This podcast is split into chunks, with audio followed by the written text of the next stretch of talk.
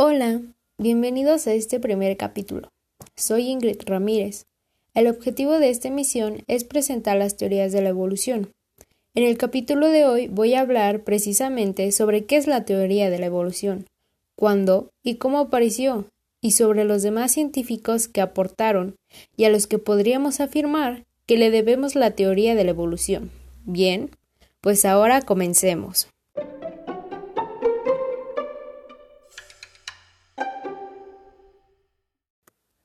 Para comenzar, ¿qué es la teoría de la evolución? La teoría de la evolución plantea que las especies biológicas surgen a partir de la transformación genética y fenotípica de un ancestro a lo largo del tiempo, lo que da origen a una nueva especie. Esta teoría se sustenta en la observación, comparación e interpretación de evidencias físicas disponibles en la naturaleza, tales como los fósiles prehistóricos y las especies actuales. De este modo, el enfoque echa por tierra la teoría de la generación espontánea y cuestiona abiertamente el creacionismo.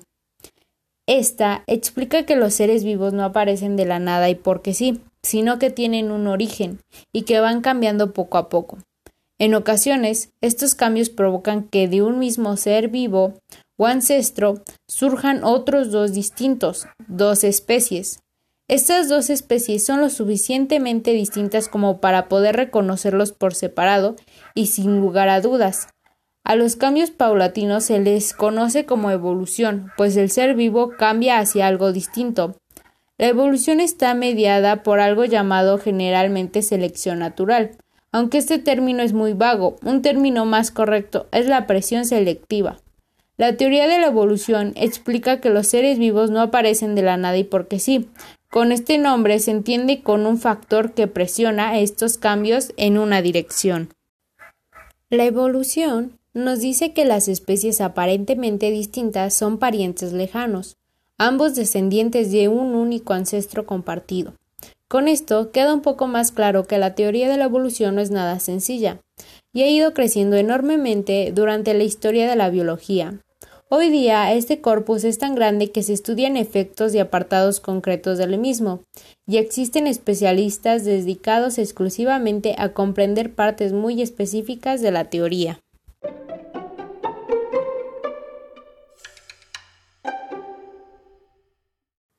¿Cuándo y cómo apareció la teoría de la evolución?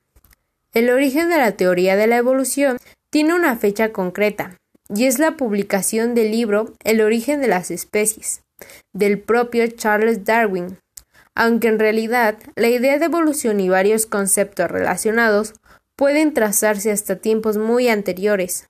Lo cierto es que la controvertida publicación de su libro provocó una reacción sin igual. A día de hoy, este texto claramente asentó las bases en torno al que giran los axiomas básicos de la biología, y eso ocurrió el 24 de noviembre de 1859. En él, Darwin explicó sus hipótesis, demostrando ampliamente tiempo después de cómo las especies de seres vivos evolucionan y cómo la selección natural y la presión selectiva empujan dicho cambio. Y aunque el origen de las especies se publicó en Inglaterra, lo cierto es que la aparición de la teoría de la evolución se gestó mucho antes.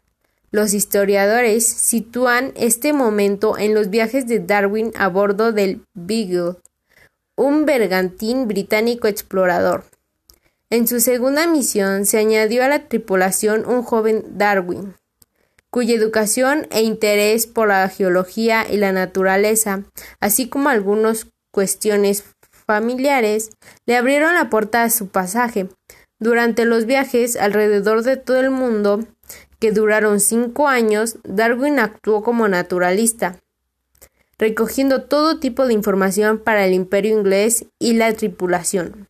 Así, durante la travesía se topó con varias islas y sus especies, las modificaciones y las características de estas, así como sus conocimientos geológicos y la influencia de varios conocidos, inculcaron en su mente la idea de evolución en los seres vivos, Especialmente llamativo es el caso de los pinzones de las Islas Galápagos, muy llamativos en la literatura. No obstante, hicieron falta varias décadas para madurar la idea que, finalmente, y no sin muchos dilemas y algunas tragedias, dieron como resultado el origen de las especies, el germen de la teoría de la evolución.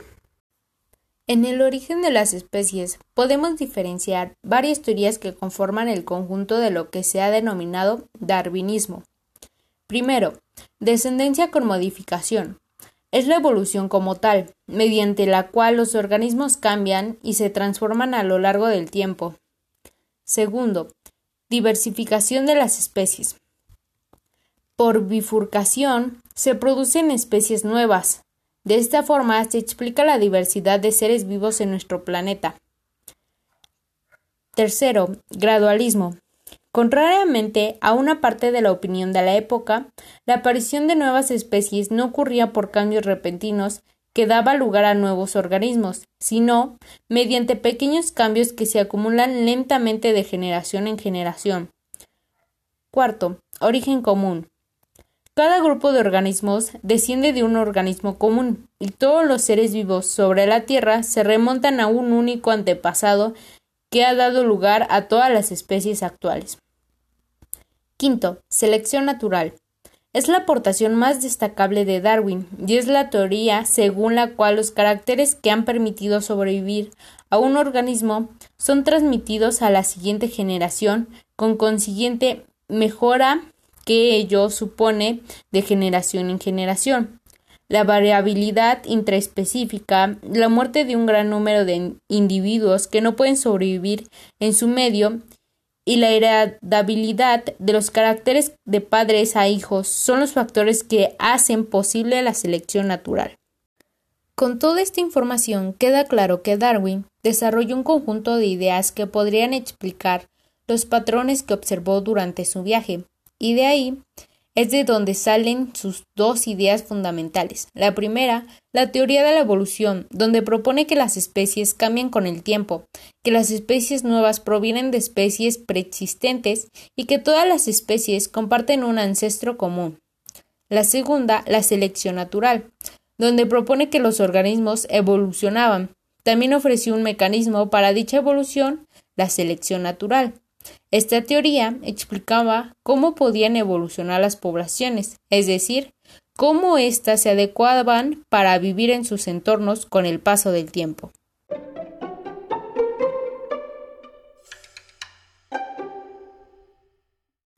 Bueno, es obvio, en este punto, que el padre de la teoría de la evolución fue Charles Darwin. Así lo hemos podido comprobar hasta el momento, pero la teoría no solo se la debemos a él, y mucho menos al estado actual de la misma. Saltándonos algunos clásicos, sería imperdonable no nombrar a Alfred Russel Wallace, un naturalista y geógrafo, además de explorador muy parecido en espíritu a Darwin, su posición más modesta que la de Charles probablemente lo puso algunos pasos por detrás del padre de la teoría de la evolución. Sin embargo, el propio Wallace llegó a conclusiones similares a las de Darwin, incluso antes que él mismo. Fue una carta suya la que terminó de solidificar las ideas en la cabeza del naturalista más famoso de la historia. El propio Wallace llegó a conclusiones similares a las de Darwin, incluso antes que él mismo. Así, esta carta de Wallace fue determinante en su publicación.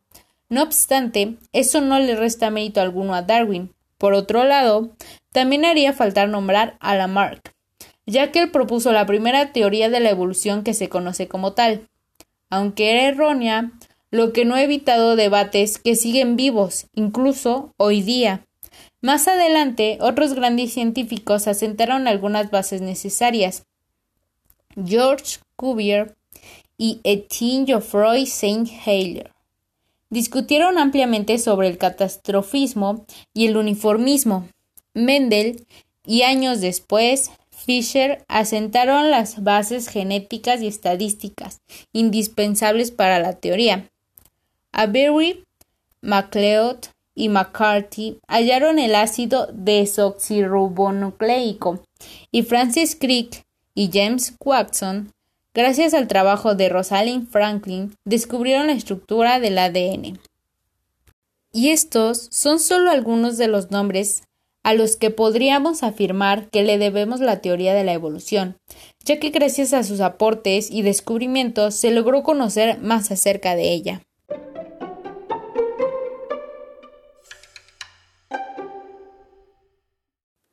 Con esta información podemos decir que, tras siglos de observación y experimentación, la teoría de la evolución es lo que grandes científicos han obtenido, y probablemente algunos aspectos nunca se lleguen a conocer del todo, pero lo cierto es que la teoría de la evolución aparece como consecuencia de la observación. Pero en cualquier caso, la respuesta a la pregunta de por qué apareció la teoría de la evolución sería siempre la misma, porque necesitamos saber de dónde venimos y hacia dónde vamos. Agradezco la oportunidad de llegar hasta ustedes y espero que el contenido de este podcast sea de gran ayuda para tus nuevos conocimientos sobre la teoría de la evolución.